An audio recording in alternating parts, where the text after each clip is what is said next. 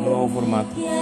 Dios te bendiga, Dios te bendiga. Buenos días, buenos días, buenos días, buenos días. Hoy es el día que hizo el Señor. Cristo, yo creo en ti, como dice nuestra hermana adoradora, cantautora Crystal Lewis, desde los Estados Unidos. El tema de hoy. Aleluya. Una pequeña obediencia trae una inmensa victoria. Y nuestra base bíblica de hoy es Mateo del 13, del capítulo 13 del 31 al 32. Lo repito, Mateo 13 del 31 al 32. Aquí en este día de hoy, el Señor quiere recordarte. Y nosotros juntos al Señor queremos recordarte que en Dios todo es posible. Que Abraham, Daniel, David, Elías, Eliseo, todos esos grandes ministros de la palabra, ministros del Señor, siervos de Dios, cada uno con diferentes oficios.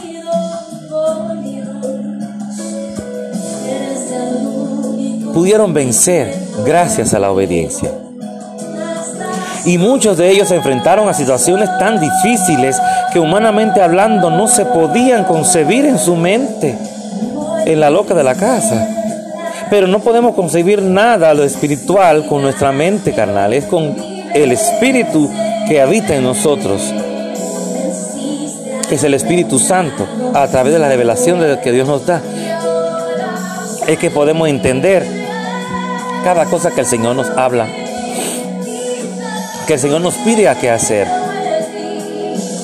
A muchos de ellos Dios permitió que se enfrentaran a situaciones de vida o muerte, pero en todo tiempo, que aunque la loca de la casa, nuestra mente, nuestra parte humana dudara un momento tal vez, o tal vez tuvieran un poco de temor, esa es la palabra. Es normal porque somos humanos, pero no que el Señor que le miremos con los ojos espirituales, sino con los ojos, ojos carnales, sino con los ojos espirituales.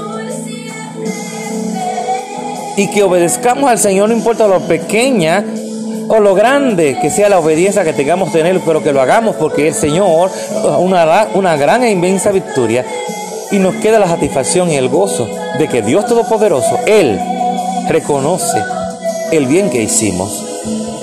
Él reconoce que, que a pesar de que era difícil, nosotros decidimos creerle a Él y obedecer lo que Él nos mandó a hacer.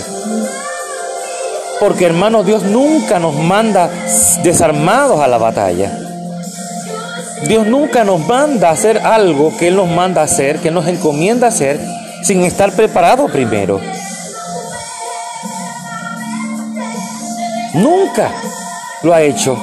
Y mucho menos lo hará ahora. Y ahora más, mucho más en estos tiempos tan difíciles, estos tiempos tan terribles, porque difícil es pequeño, es poquito decirlo. Grandes y terribles, desagradables tiempos. Pero no todo es desagradable, no todo es guerra, no todo es enfermedad. También hay gozo.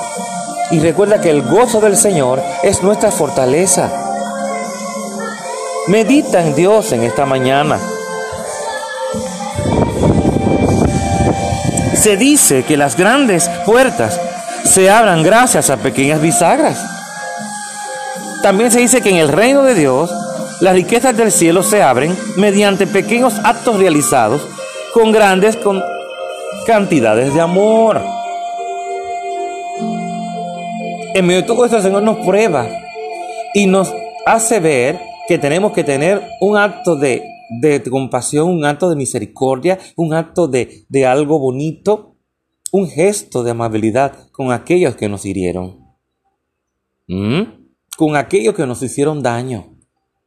Porque el Señor quiere que recordemos que nuestra lucha no, es contra carne ni sangre, es contra principados y potestades de las tinieblas, de las, ¿eh? de Satanás enviado por el padre de mentir, de un padre de, engañador con, que, confunde nuestras locas de la casa, que son nuestras mentes, para engañarnos y alejarnos del propósito del Señor. Pero tu actitud, depende de tu actitud y de nuestra actitud que tengamos, nuestra postura y nuestra determinación, que nos fue entregada en la cruz del Calvario a través de Jesús, en que vamos a, vencer. Ahí está la diferencia. ¿Qué actitud tú vas a tomar? ¿Vas a obedecer aunque sea pequeño o grande o difícil? ¿O prefieres darle espalda al Señor? Yo no, yo quiero obedecer al Señor, sea pequeña o grande. La obediencia, yo voy a obedecer al Señor y voy a permanecer firme porque yo sé que mi Redentor vive. Yo, Cristo, yo creo en ti. Díselo, dilo conmigo. Cristo, yo creo en ti. ¿Mm? Y yo sé que, aunque, aunque mi carne desfallecer, yo sé que aún del polvo el Señor me levantará. Porque yo sé que mi Redentor vive. Así que Dios te bendiga, Dios te guarde. Tu hermano Julio Galán en cápsulas que edifican tu vida.